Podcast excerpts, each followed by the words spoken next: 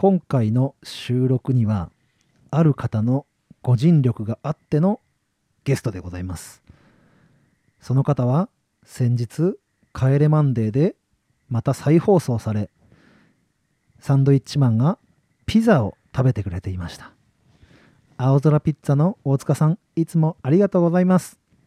大塚さんからも井の頭の地域を盛り上げてくださいというエールをいただきましたので今回は富士宮市の中でも井の頭の地区にあるわさび農家さんにフォーカスしていきます。度肝を抜く栽培管理いろいろ出てきますので聞いてください。行ってみよう。富士山ゴー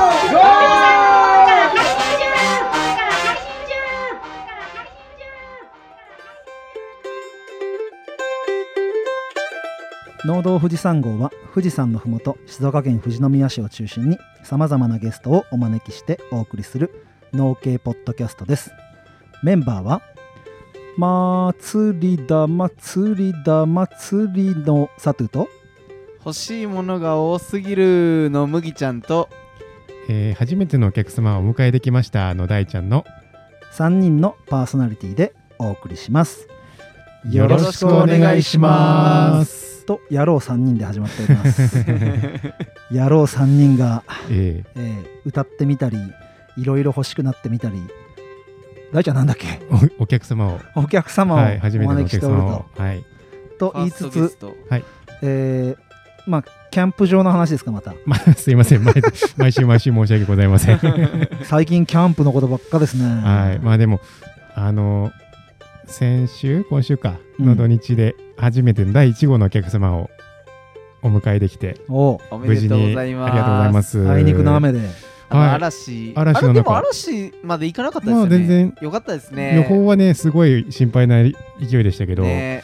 でなんかキャンセルかなと思ったけど、うん。ちょっと1時間ぐらい遅れますって連絡来て、うん。来てくれた方が女性で一え人で。ー。一人で？一人でソロキャンで、はい。キャンだ。かっこいいと思って。やば。2泊してきました。月曜までいたってこと？月曜日まで。すご。っ一人であそこに2泊ね。はい。もうもう一組だけなんで貸し切りで。すごいね。はい。読書したりとか。もう。スマホいじるとかじゃなさそうだもんうね う焚き火したりとかしてたし、焚き火したり焚き火したりだよね。うん、ちょっと僕お店の方にいるんでねどんなことやってるか、なにねじろじろ見るわけにいかないですし、うん。ちょっとねプライベートなんでね。あのあんまり入っててもあれなんで。えーなんか会話はできた？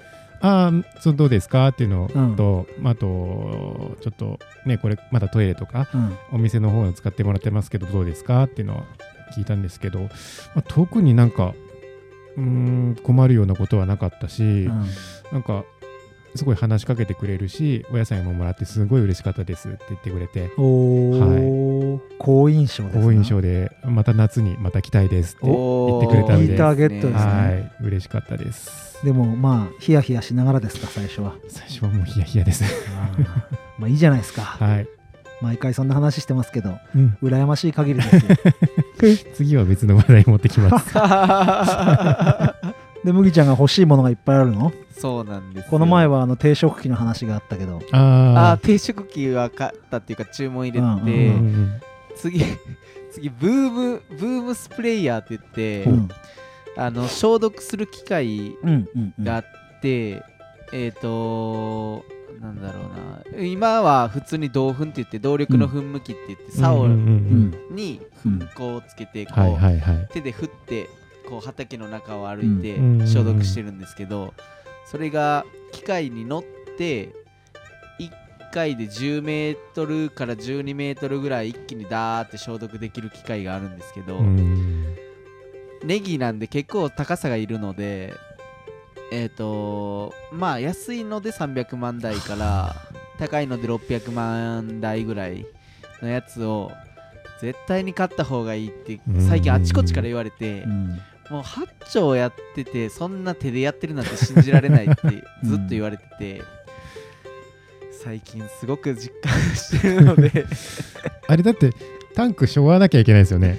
えっとね昭和同粉のやつはもうホースは引っ張っていってあー。昭和なくてもいいんですけどただ僕がやってるラジコン同粉ラジコン壊れてて巻き取りとかできないんですよ。あの機械のところまで行かないと。うん。なのでねあの手動うとほぼ変わらない感じの何同粉でやってるのでそれをちょっと欲しいなと思って 中古も探してみるけど全然中古もないんですよね。やっぱり頭数が少ないせいか。なるほど。私もブドウの方でスピードスプレーヤうんうんうん、うん、ーは5年後ぐらいには目標で買いたいなって思う。300 300万ぐらいするよね。うーん。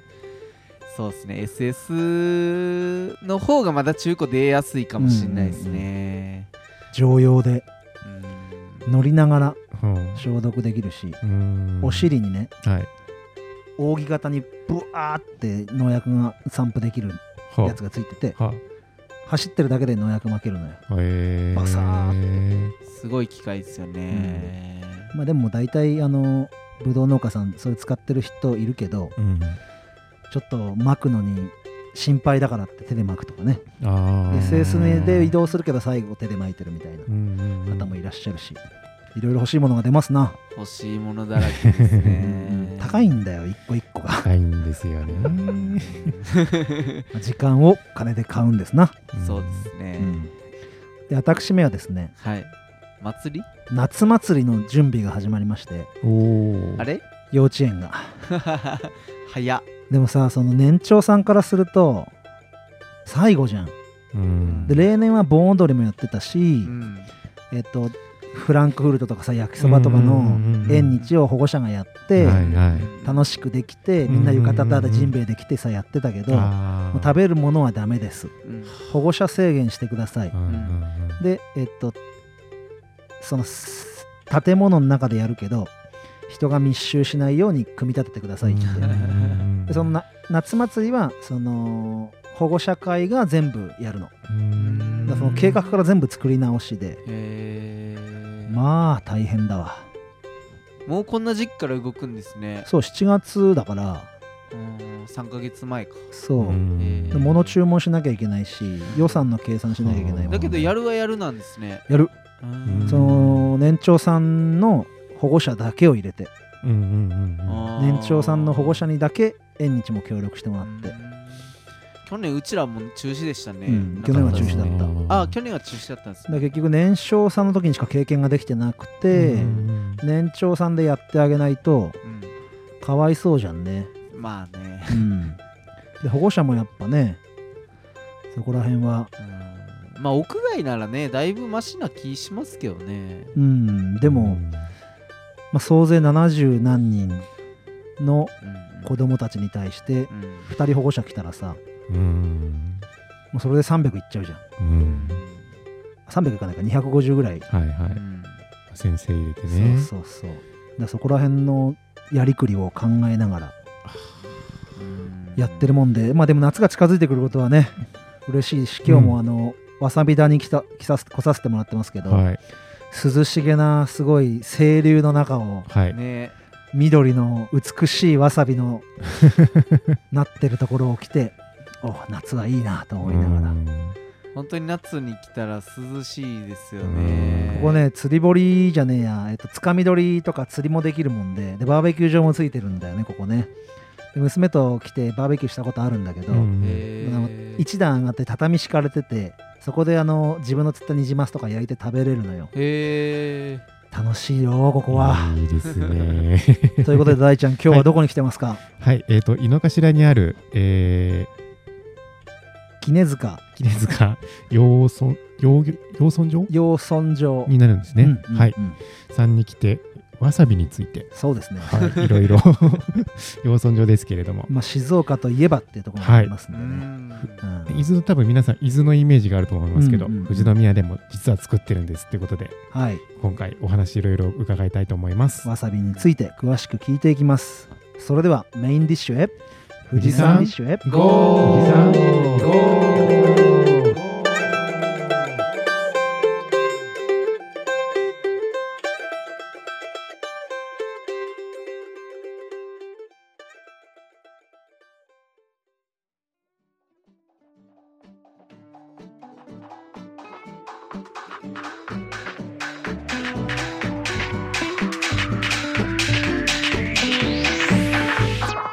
ディッシュはサトゥと麦ちゃんの2人でお送りします。お願いしさあますお願いします。ワクワクが止まりませんね麦ちゃん。もうね さっきちょっとあのどんな話うんしましょうかみたいな軽い打ち合わせをしてた時にも、うん。興味が止まんないですね。がっつりいろんな話実は聞いちゃってるけど まだまだこう深みにはまっていきそうな気配が。うん。多分100のうちまだ2ぐらいしか聞けてないんですから、あれで、と思うと思う。いいと思います。じゃああと98%をはい。聞いていきたいと思うんですけど、うん。今日のゲストは杵塚養豚場の杵塚武さんです。杵塚さんよろしくお願いします。お願いしはい、ます、よろしくお願いします。じゃあ武さんとお呼びしてよろしいですかね？あ、はい、大丈夫です。武さんじゃあじ軽く自己紹介の方をお願いいたします。はい、えーっと、杵塚養豚の、えー、杵塚武史と申します、えーよろしくお願いいたします。はいよろしくお願いします。今こうまあ養豚の方もやってるんではい、養豚とかこうわさびの栽培とか始めて何年ぐらいなんですか？えーっと、おそらく確か10年ぐらいだったと思いますね。ご自身が、はい、えーお父様もやられていておじい様もやられていた。はい、そうですね、父も祖父もやっていたって感じです。3代目になるんですか、はいそうなりますね。うんはうんうん。3代目が今10年。い、はい、そうです、うんうん10年ですね。はい。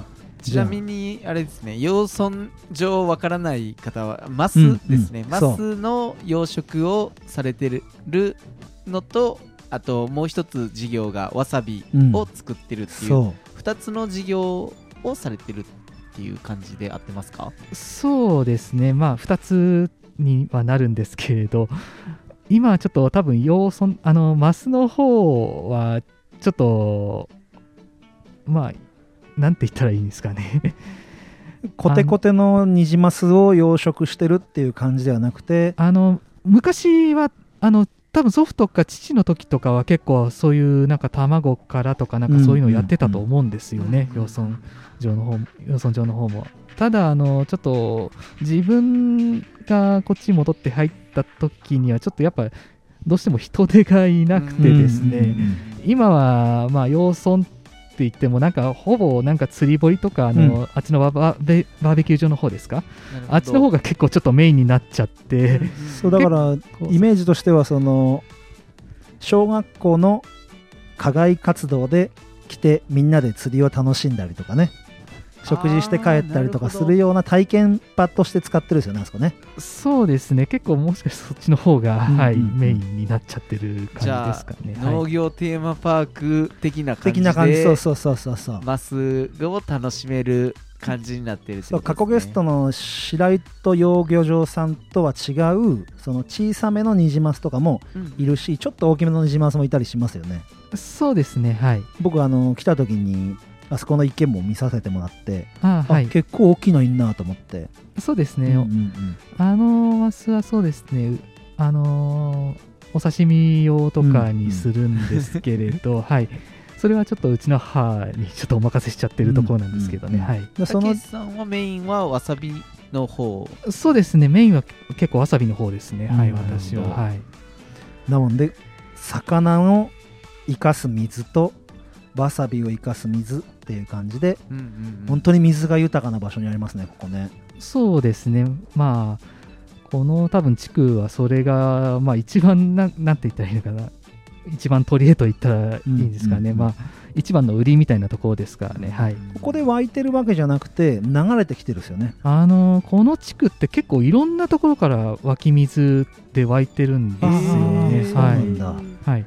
だから結構いろん、うん、一箇所っていうわけじゃないんですよね。なんか本当に、なんか多分湧水群みたいな感じで、うんそう、いろんなところから湧き出てるっていう感じですね。ここは富士宮で標高何メートルぐらいになるんですか？標高は700でしたね、確かこの辺りは。はい。そうですねそんな感じですね、めちゃめちゃ水きれいですもんねうんだからねはいこのわさびだから水が湧いてるってのもあるんですかそうです。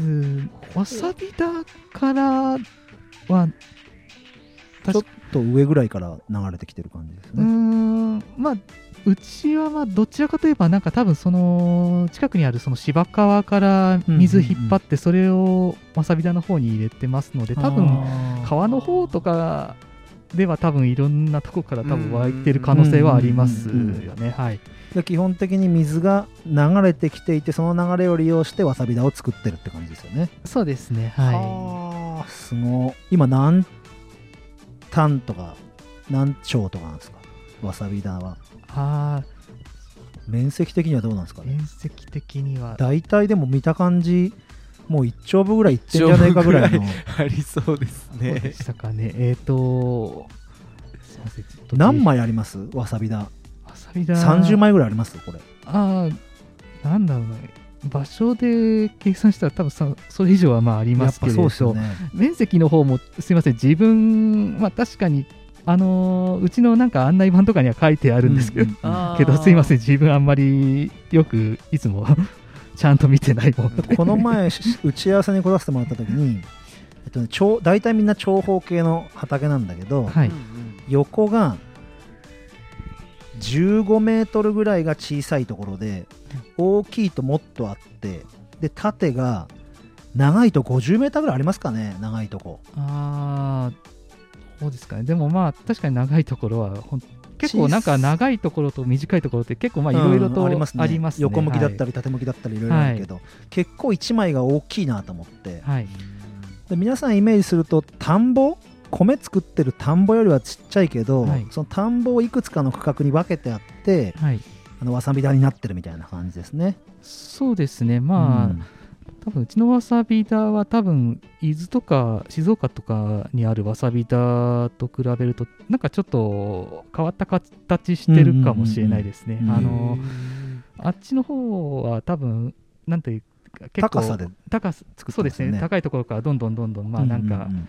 そうだんだんになんか作っていくって感じ棚田みたいな感じですよね。はいそうですね。はい。うちはまあうちも多分まあもとまあ水がまあもちろん上から下に流れていくんで、うんうんうん。まあそんな感じには作ってるんですけどまああんな感じでなんか綺麗うんにっていう感じではないです、そうですね、はい。なんかまあ綺麗にっていうとその段々になってるって感じではないけどね。の川の流れの間をうまく棚を作っている関係で横だったり縦だったりじでねすねはい。でも綺麗に流れができててね。そうですねはい。本当にすごいななんて思ったんですけど、前編で聞いておきたいのが、はい。そのわさび田のその畑の作るところだから、はい。あのー要は栽培管理はい。もう謎すぎてはい。わからないところが多いもんで、はい。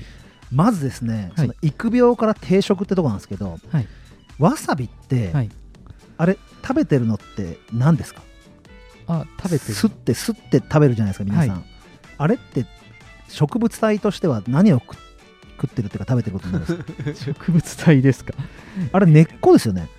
根茎根茎。ですね。あの根っこ茎と書いて、まあうんうんうん。根茎って書きますけれど、うんうんうん。その部分になりますねわさびは、はい。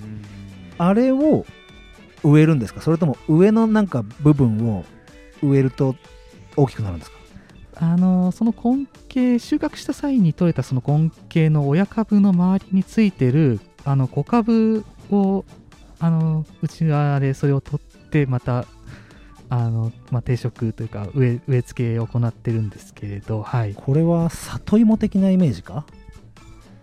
そうですよね。はい、小株を親にするってことか。そうですね。またそれを親にするっていうのなんですけれど、ほただあのわさびってこうまっすぐじゃないってことか？一本一本じゃないってことですか？えっとしなんだろう収穫なんかイメージあの根シュー根茎のあのデコボコしたやつがうん。一本っていうイメージなんですけど、うん。あれはあのもともと親にくっついてる子供って感じなんですあいや多分それは親ですね。はい。あその周りにあのちっちゃいのがあのくっついてるので。高麗人参みたいなイメージすればいいですか？えー。こういろいろ出てるみたいな。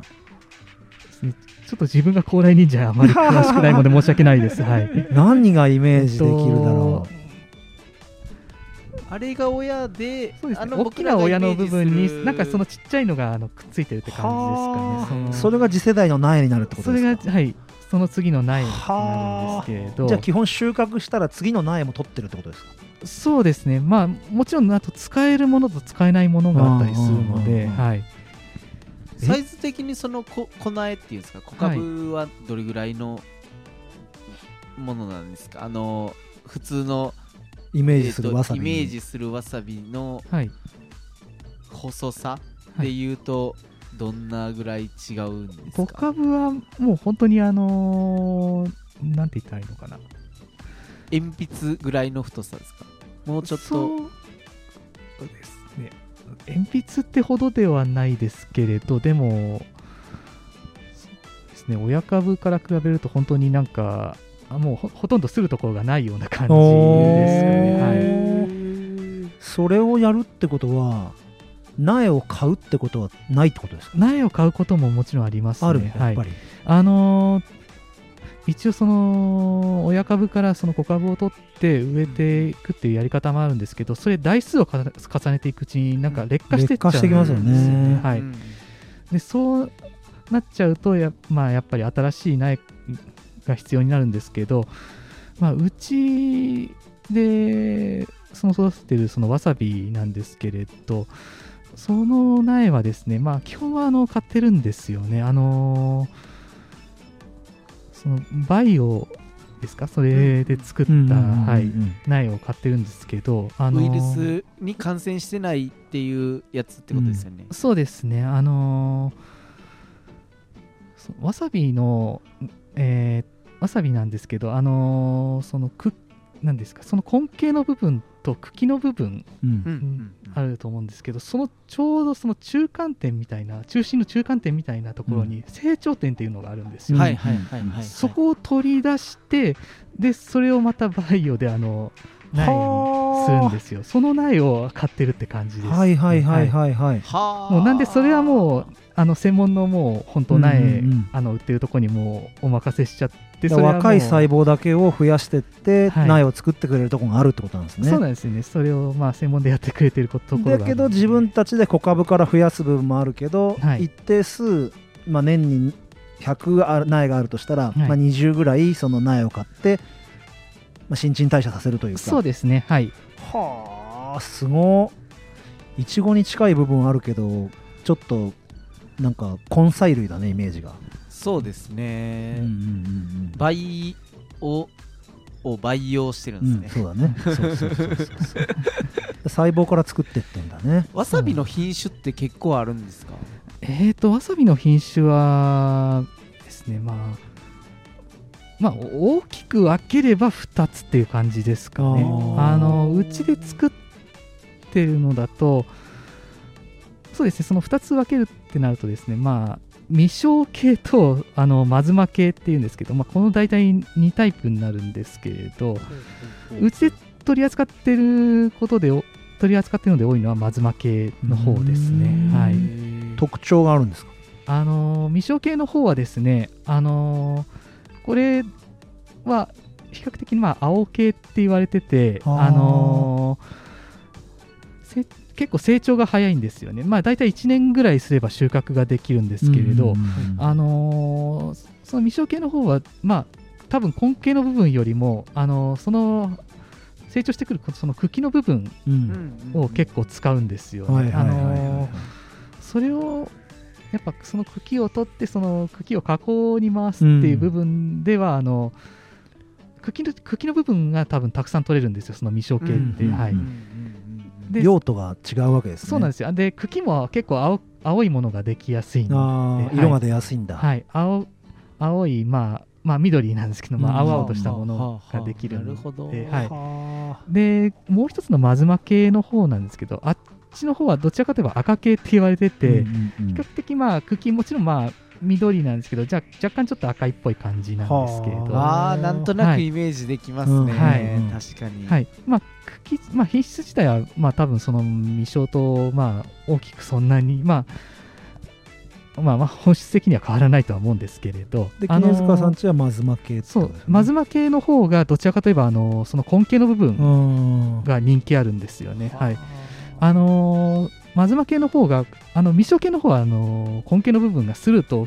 水っぽいんですよ。おー。でそのマズマ系はあの根茎の部分すると結構粘り気があるあるんだあるんで面白い。あのー例えば料理屋さんとかうんそっちの方だとマズマ系の方がやっぱりそういう人気あるんでお寿そうですよ司とかねね。そばとかね、はい。うん。はあやべえ面白面白いっす。うん。もうこの時点で面白いっすね、うん。まあとりあえず前編の中で流れを追っていくと栽培の流れでいくと定食するじゃないですか、はい。この前あの一緒に畑行かせてもらった時に、はい。田んぼがその足首が浸かるか浸からないかぐらいの深さですよねあれ。ああはいそうですね。でみ水の深さがってことですそうあまあその立ってる位置だからその、まあ、水なのかその下の砂利がどれぐらい砂利っていうか砂ですかあれは？ああまあ砂というか、まあ、土というかまああのなんて言ったらいいかなまあまあそんな まあそんなところですよね、まあだあれは沈むもんですか入ると？その砂土は？ああ自分が入ると。いやそんなに、まあ、沈んだりっていうことはないですないですよね。はい、だ結構だから浅いんですよね。そうですねはい。であれはもうずっと一定の浅さですか？ああえっ、とああ水の高さ。そうそうそう。常にあの高さ。なるべくそうですね。あの多すぎても少なすぎてもっていう感じですかね。はい。いやっぱ。あれぐらいがまあちょうどいいっていう感じでまあうちはあのその伊豆とか多分静岡とかそっちの方だと、あうん。のやらないと思うんですけどうちの場合はあのうね切るんですよね。あのわさびあの苗植え付けするときに。畝を作る。はいうね作ってその畝のサイドにあの植えていく形をやあのやってるんですよねうちは。ははあ、じゃあ畝立てて、い、はい、右と左のすこの角かまあ肩というかそうなんです。のな部分にやるって感じそうだかららやり方がちょっと静岡と伊豆とちょっと違うんですよね。はあ、はあはい。はあ、その畝の間をえ溝をそれを水が水が流れていくと。感じですね。はい。あはじゃあ植えた部分には水の上になるってことですか？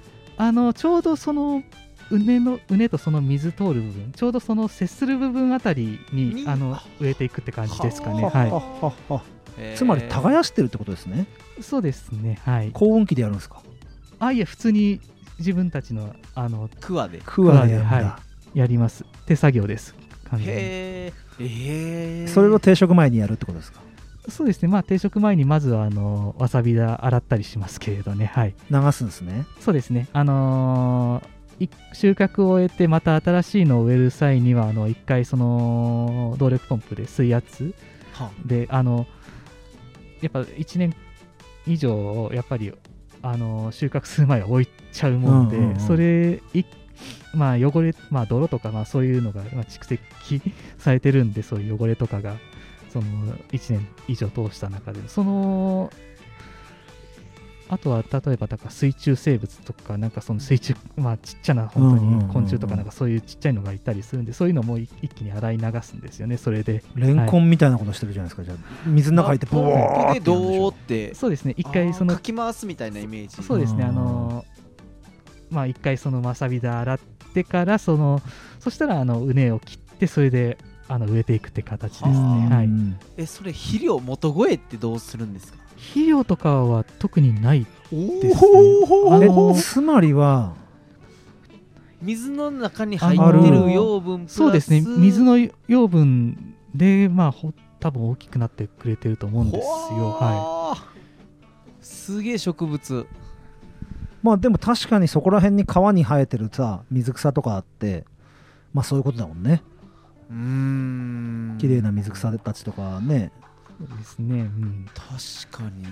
確かに追肥してもあの流れじゃ流れてっちゃうイメージ一がある。応ねなんかわさび作る時その栽培みたいなんでなんか元声どうだとかって静岡県でも出てたりするけどそんなのをやらないんですねそうですね。やっやたりはしないですね。ちなみにその定食のはい、はい時期ってあるんですか？うん。あの特に時期ないですね。あいつ植えてあも大丈夫？のうちはあの一年中収穫できるようにはなってますし、あのわさびのその根気の部分ですか？あれ自体も別に旬はないので、あはい。はあそうなんだ、いつ取っても大丈夫？いつとっても大丈夫です、水温が一定だからはい水温が一定であれば大丈夫なんで、あののうちみたいなところは本当湧き水でずっとあの、まあ、通年あのずっと水が流れてますんでそのおかげであの一年中あのわさびあの作ることができるんですすよ。げえすげえ。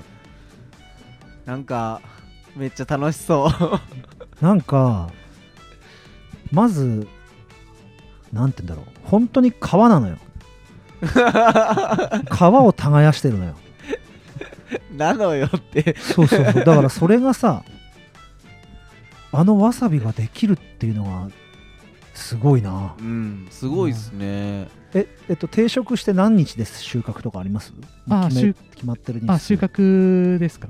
あの松負けがですねうちまあ主に、あのー作ってる松負けなんですけどそれが大体1年半ぐらいは置いときますね。はい。あーすげえはい。すげえすげえ。1年半えじゃあ僕この前見た時もはい。植えたばかりであろう苗があって、はい。もう背の高いのもあって、はい。花が咲いてるのもあってっていうのは、花が咲いてる子たちは1年半そこにいた子たちってことですねほぼ。そうまあ1年半とは限らないですけれど、まあえある程度あの花はあの2月3月になればあのえ毎年咲くまあ毎年あのはい。あ。のはあとその1年半になるとな最中のものでも全、あの咲いてきますんで、はい花なんかネギとかの場合って花咲くともうトータチって言って商品価値なくなっちゃうんですけど、あはい。わさびはそんな感じにはならないですか？ああそういうのにはならないですね。はい。いすげえ種もつけるです？花が咲くってことは。ああそうですね。種もそうですね。まああのあるんですけれどまあうち自体がその種からまあつくのがその苗つくのが多分そのさっき言った未生系っていうやつなんですけれど、うちだとそれ主にあまり取り扱ってな,、うん。ないですし、あのそれを育苗するようなちょっと場所とかし施設もちょっとうちないもんで、そう主にまあそっちはやちょっとやってないのでもうちょ若干ちょっと専門外ってなっちゃうんですけれど。花はい。が咲いてるやつも、もう別に取ったりもせずに。そっかそうですね。あの静岡とか伊豆の農家さんなんかは多分そっちの未生系っていうのが結構多くやってますので、はいはいはい。そこから種取ってそれからあの発芽させてっていうのをやってると思うんですよ、はい。苗作りを育苗してるってことですね。そうですね。まあでも結構分業されてる方も多いかもしれませんね、あのじゃあ苗たけしさんのところではもう花ははい。そのままほったらかしというかあの別に花が咲いてもそのまま。あの収穫したりしはしますね花をあ花を収穫？そうですね。あの花があの花をまあそうですね。まあ一応食べたりすることもできますので、はい、それもね大ちゃんのお母さんがわさびの花欲しいって言ってて何するんだろうと思ったら料理なんだよね。わさびの味するんですか、ああしますね。はい、風味ってやつだね多分ね。はえそのわさびの香りのエキスが花にもあるんだろうね。あはあ、うん。天ぷらとかしたらうまそうだよね。白い綺麗なスズランみたいな感じスズランじゃねあえな。あそそんな感じなんですね。綺麗な花が咲いてるね。へちょっと栽培管理に戻っちゃうんですけどはい、その植えるじゃないですか、はい。1年半でやることってどんなことがあるんですか、1年半でやることですか？うーん。脇芽とか取るんですか？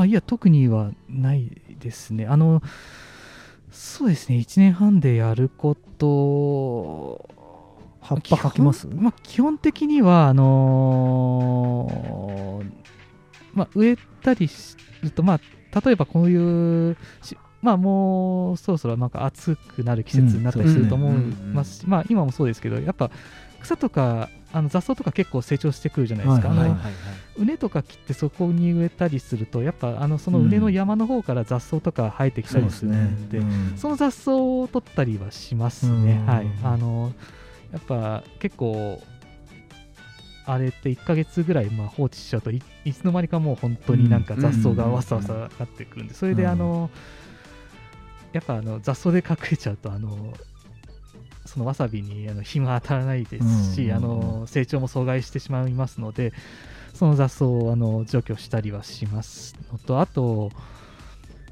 まあ、あとは水がちゃんと流れているのかっていうのは、待ってあの必ずチェックはしますね。はい。そうで今その日日当たりの話出たんですけど、はい遮光シート全部してあるじゃないですかああ、はい。あれってやっぱりこう熱くなりすぎちゃうと葉っぱが色悪くなったりとかするんですか？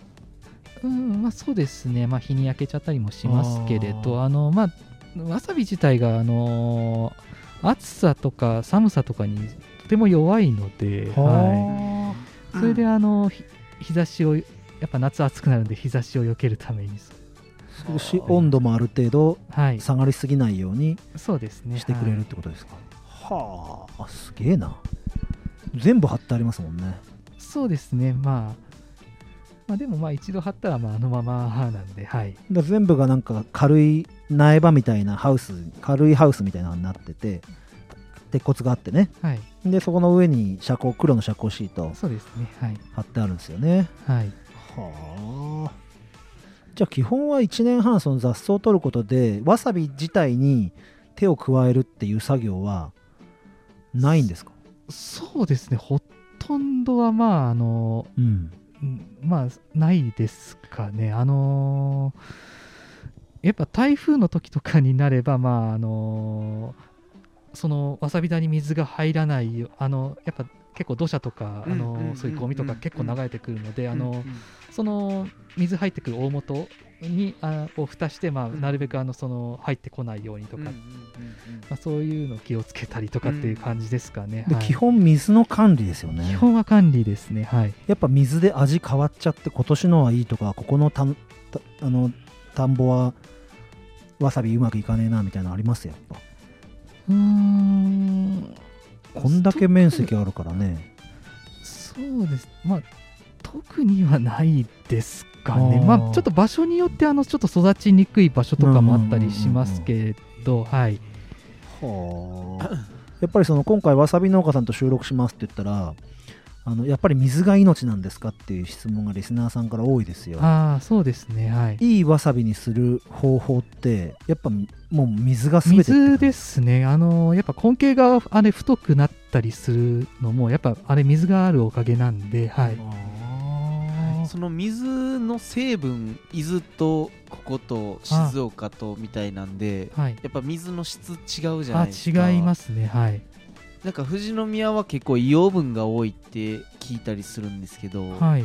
ど富士宮の水で作るとわさびの特徴とかってど出たりするんですか？あー水のその成分とかなんかそういうところ細かいところはちょっと自分もちょっとわからないんですけれどただあのやっぱりあのみやっぱ静静岡とか伊豆とかこっちの方を比べるとやっぱ水質が違うっていうのはやっぱあの聞きますしなんか自分でも分かりますね。あの先ほど言ったあのその未生系とマズマ系の話ですか、あの静岡とか伊豆の方だと多分そっちの未生系が多い多くてでうち富士宮やあとその富士山周辺だと御殿場さん。うんはいはいはいあの辺りは、えっと、この松負けを作ってるところが多いんですよ。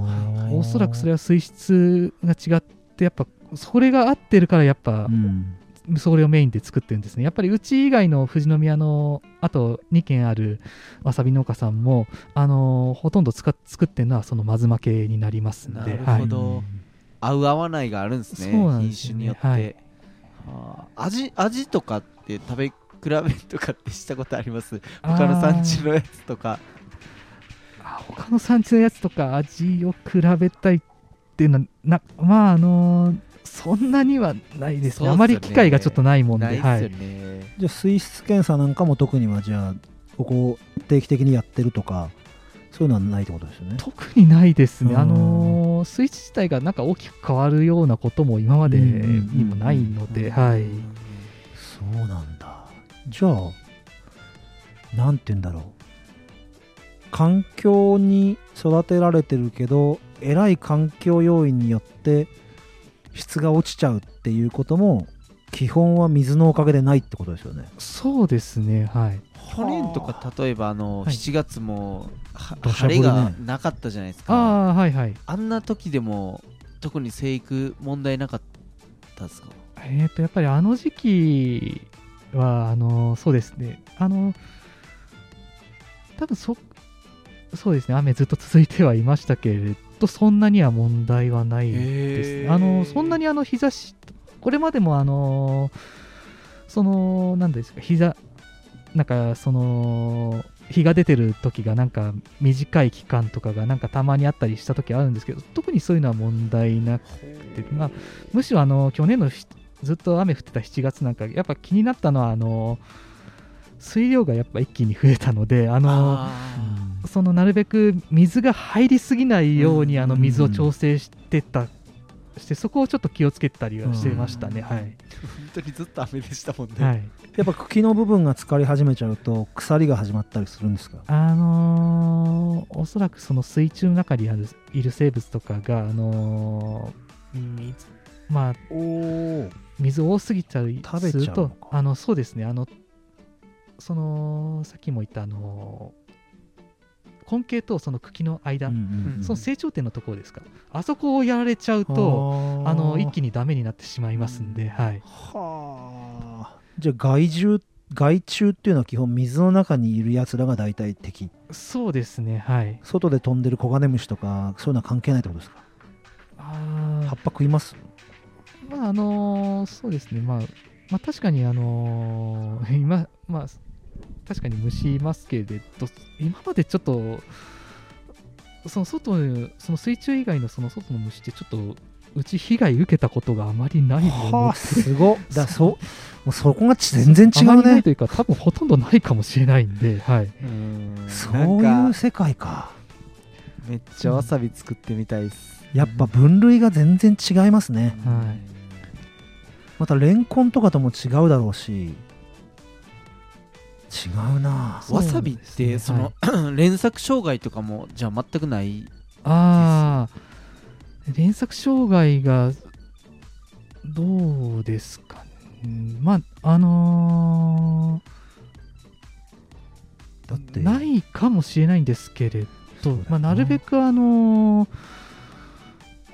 さっき言ったあの苗ですか。あのバイオで使っあのあ作ってる苗とかあると思うんですけどなるべくあのその親株から取った小株を植えた場所は次なんかちょっと変になったりとかあの変になったりとかは特にないとは思うんですけどあのなるべくなんかちょっとそのバイオの苗を植えたりして、なんかちょっとあのそうですね連作障害ですか？そういうのをちょっと意識したようなうん。ちょっとやり方はなんか自分の中ではちょっとやったりはうん。あのしたりはするんですけれど、はい、はあすごいな。特には今のところなんかそうそれもちょっとあまり経験まだしたことがないので、はい、はあ。栽培管理はそんなに難しくなさそうだけど川の流れをにたと戦うってなかなか難しいことですよね。そうですね溢れちゃいますもんね。そうですね。なんで水はもうほんと入りすぎちゃうとやっぱ 入りすぎちゃってもだやっぱダメなもんではい、素朴な質問ですけどはい、ホタル飛びます？このこの辺りはちょっとホタル飛ばないあですかえねー、あそうあのでももしかしたらあの上、まあ、他のところとかはもしかしたら飛んだりしてるのかもしれないですけど。やっぱ放たないと飛ばないんだろうな、むちゃくちゃホタルとかいそうな環境なんだよ。うん。わさび田自体が。でもだって飛ばないんだな。うちらのマンションのところでもホタル見ますからね。上流でね放ってると流れてくることあるんだよ。富士とかでもあるから。そうだからそういう観光スポット作ってるとことかあるじゃん、うんんそういうのが上にあると流れてきてうん。意外にいるから芝川とかねうつぶさんの方はやってるんだよ。ホタルのへ里作ってて放ってるから。いやーなんかもう世界が違いますねやっぱりわさび、あでもあと今一つ連作障害で思い出したんですけどなんかあの静岡県でなんかえー、と新しい品種をそうわさび作ったんですけどまあこれちょっとまだんまあうちもちょっとはななんかちょくちょく増えたりしてるやつなんですけどなんか出馬っていうなんかそう新しい品種なんですけどなんかそれはなんかちょっとあの別の方から聞いたお話だとなんか同じ畑に植えるとなんか連作障害がちょっと起うんき起きてるよみたいななんかちょっと話は聞いたりしたことあるんであーそれはそう今ちょっとうちでも一部植えたりしてるんですけどなるべく一緒の場所に植えないようにとかはしてますね。はいはあそういうチャレンジもやってるわけですね、、はいやーちょうどいいお時間にもなってきたもんで麦ちゃんそろそろあれですけども、はい。なんかまだ聞いておきたいことあります？そうですね。あの年間でその生育のスピードってやっぱりうん。その植物だったら変わってくるのが普通かなと思うんですけど、ん。ある程度まあ川の流れだから水温水温が一定じゃないですか。夏と冬で生育のスピードって変わります？そうですね。うーん。そんなに変わんないですかあのーその主にその根茎の部分が自体が結構隠れちゃってますので、うんあのどういう状態なのかがちょっとはっきりわからないんですけど、まあ、でも、あのーこれまで、まあ、ずっと、あのーもう何年も、あのー続けてますけれど、まあ、みんななんか同じ感じで、あのー順調になんか成長してくれる成長してくれることの方が多いんでうん。特にそうあまり気にしたことがなかったです。例えば夏に植えるとしたらうん。1年半経つと次冬。のはい。冬、えっ、と翌、はい。翌の冬に取れるじゃないですか、はい。はい。で冬に例えば植えたやつは翌々の夏に。夏に取れるっていうイメージはい。です、はい、そうなりますけど、特に大きな変化はないです。は日照がそんなになくてもいいし水だけの栄養だけでいくってことだよね。へで根茎だからその上の部分があんまり大きくならなくても根茎は育ってるってことだよね。そうですね。あのー、大体1年半置い置いとくんですと、置いてくん置いておくんですけど、まあ、大抵ほとんど同じような感じで成長はしてくれなんます。か水耕栽培、水そうだね。水土耕栽培みたいな、まあ、イメージはそうだよね。うーん。でそれも水耕を全くあの液肥足してない水耕っていうね、うんすごいほん見事ですね。自然はいですね。うん。だからもう本当に、まあ、周りの環境にただ助けられてるだけっていう感じなんですよ。なんか自分からしてはほん、自分からしてみたら本当に。まあでもこの前来た時もびしょ濡れになりながらね 収穫されてるのを見ると環境にた立ち向かってるなっていうはい。気がすごいちなみにその収穫なんですけど、はい。えっとど一毎日収穫していくんですか？どんな感じで？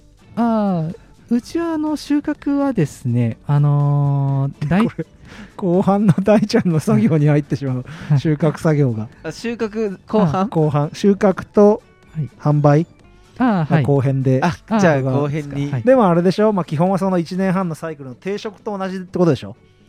定食したのが1年半でローテーションしてくるってことでしょ？そうですね、はい。なんかそのわさびの収穫って1日何キロぐらい取れるかなっていうのがなんか全然イメージつかないもんで、あー。なんか僕もキロなのかあ本なのかとかなんか。あー特に特に決めたりはしてないですね。あの取れるだけ取って。市場出したから自分が、そうですね。あのこちらが取れるだけと取ってるって感じですかね。はい。その時にはい。あ興味が相場は相場ですよね大ちゃ市場んに任せるだもんで相場の値段は前後っていうかずこう上がったり下がったりするです？ああ市場の値段市場の値段。はえーそうですね。今はどうだったかな。うーん。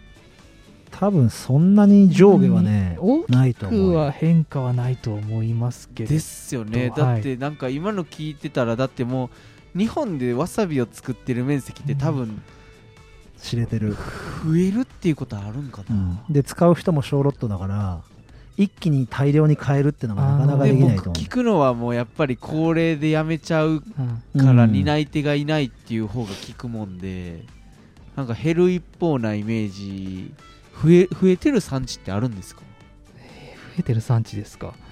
聞いたことないですか？うーん、ま、なんか、すたまにあの、その静岡とか伊豆の農家さん、なんか全員が集まるたりするときはあるんですけれど、うん、そうですね、まあ若い方もなんかちょくちょく見かけたりはしますけれど、うん。まあど、増えてるか増えてないかは、ちょっと、はうん。っきりはわからない増やですかね。そうと思っても相当ですもんね。ちょっとこの畑耕そうかじゃないっすもんね。というかだからまあ立地なんだよね。だから全てが。うん。もう水だから。だから増やそうかって言った時に簡単に増やせる要素じゃないからね。自然環境だから。ちょっと水引っ張ってこようかみたいな感じはそうですね、やっぱりあのわさびやっぱ使ってるとこって大体あのその上流なんですよね、うん。本当に、うん。あのやっぱうちに限らず他のところもそうなんですけど、はい、でちょっと杵塚さんあそこでうまくやってるからちょっと下に棚作ってやるかみたいな感じはいかないと思うんだよね。そうですねこの状況は、はい。じゃあ今回の前編は、まあ、苗のところと定食後の栽培管理とかのところにフォーカスさせてもらってはい。後編であの収穫作業選別もあると思うんですよ、はい。その販路、あはいまあ、JA に卸してるって話ありましたけどその使う部分が多分いろいろわさびあると思うんではい。そこら辺も踏まえて後編でお話をまた伺わせてください。はい。それじゃあむいちゃんここで終わりますがはい。デパートへ富士山デパートへ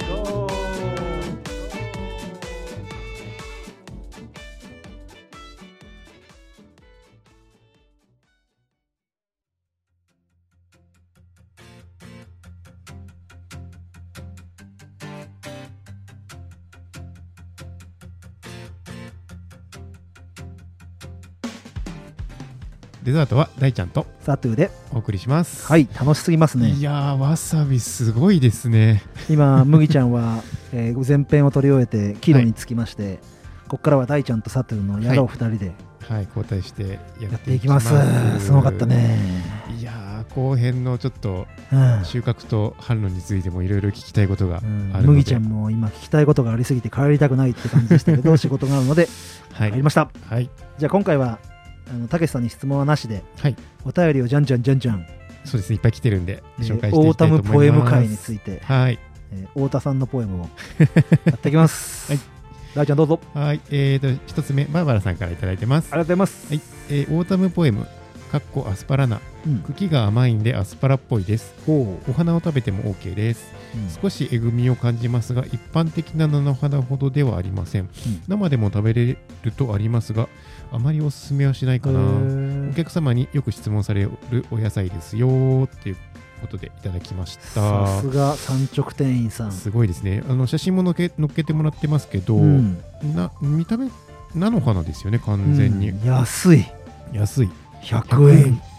一束100円。で料理したえあの写真も載せてくれて、うんうんうん。ベーコンで炒めた感じね。いや、これ絶対美味しいですよね。これは僕お弁当に入れたいな 絶対うまいやつ。えぐみがないっていうから食べやすいんですね。うんうんうん。うんうん。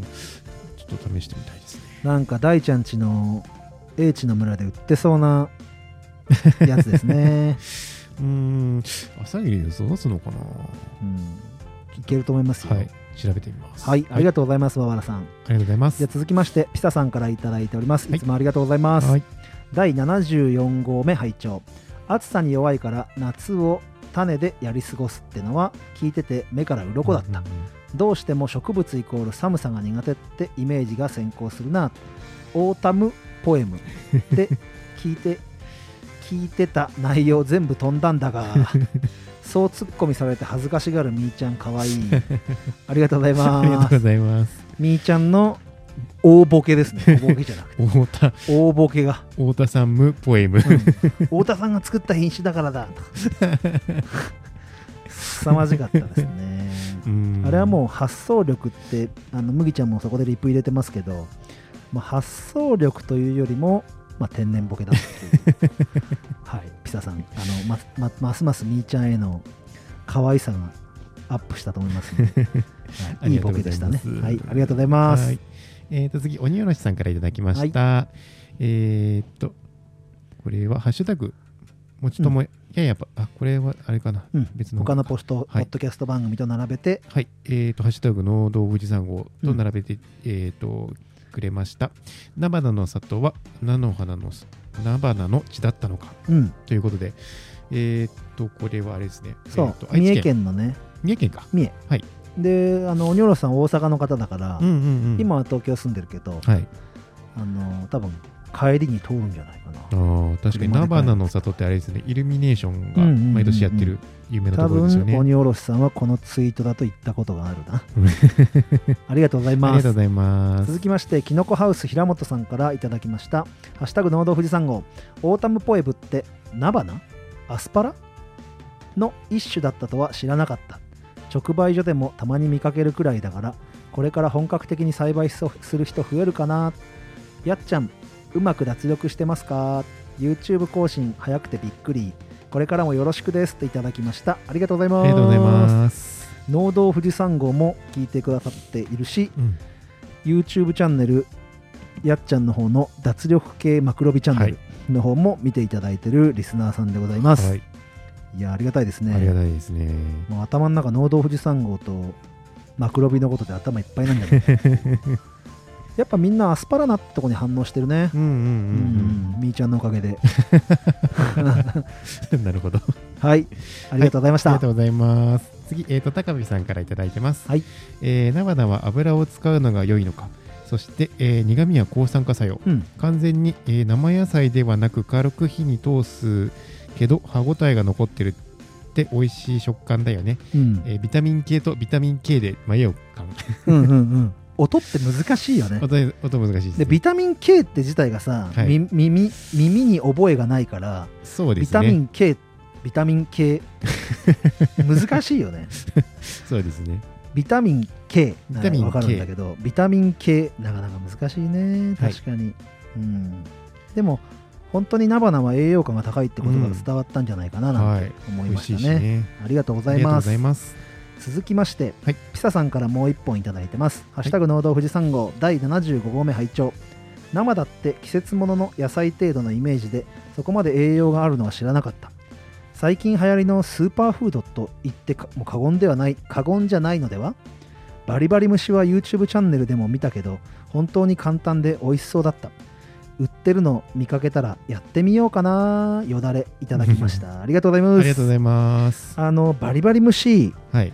結構そのブロッコリーとかもそうだけどやっぱそういう青い系のお野菜はやっぱね、うん何でもできると思うああ、うちもね、そう、あの後すぐにやってみました。うんうんうんすぐにこれ美味しくいただけるんでおすすめです。多分さアスパラもさ大ちゃんとこ取れるじゃん,、うんうんうん同じような感じでやれると思うんだよああねアスパラもできますでね。そっち系のさなんかちょっと食感のある茎食べるようなお野菜、うんうんうんブロッコリーもそうだけどさ、はいはいはい。そういうのもいけちゃうと思うよ、うん。うん、バリバリ虫のは菜花じゃなくてもはい。バッとできると思うんでできると思うんで、詳しくは、はい。えっ、と、やっちゃんの YouTube チャンネル、ひうん脱力系マクロビチャンネルを見ていただければ、うんやり方出てると思うんで、すげえやっちゃんの YouTube チャンネルの CM みたいになってるみみんなのお便りが ありがとうございます。はい。はい。えっ、と、では、うん。お便りはこれ、この辺ですね。おしまい。えー、農道富士山号では皆さんが皆様からの、えー、とお便りお待ちしております。はい。えー、とツイッターで「ハッシュタグ農道富士山号」でつぶやいていただければ、えー、と今回みたいに読んじゃいます、はい、読んでいますので、ぜひぜひ皆さんどんどんツイてツイートしてください。はい。えー、と他にも Gmail だったり、えー、と LINE のオープンチャットで、うん。あのー募集してますので、どんどんはい。入ってきてくれると嬉しいあです。りがとうございます。はいでは、えー、と来週も、はい。えっ、と、絹塚養豚場はい。の、えー、と竹内さんに来ていただい来ていただいて、えっ、と、次回は収穫から、えー出荷販売ですね、はい、うん、皆さんがこの配信を聞いてわさびを興味持った時にどうしたら手に入るのかとかね、うんうんうん、どこで売ってるのかとか、確かに確かうに。ん、どういう手間暇かけて皆さんの手元まで届いてるのかっていうところを、はい、いろいろ聞いていきたいと。栽培は目から鱗だったんでそうですよね、うん全然。ここら辺はなんとなくそんなに僕らのイメージを逸脱するような後半戦にはならないんじゃないかと思うんだけど、うんうんうん。意外に知らないことがあるかもしれないかもしれないそうですね、いろいろ掘っていきたいと思います。はいでは来週も楽しみにしていてください。では、えー来週へ富士山来週へゴー富士山ゴー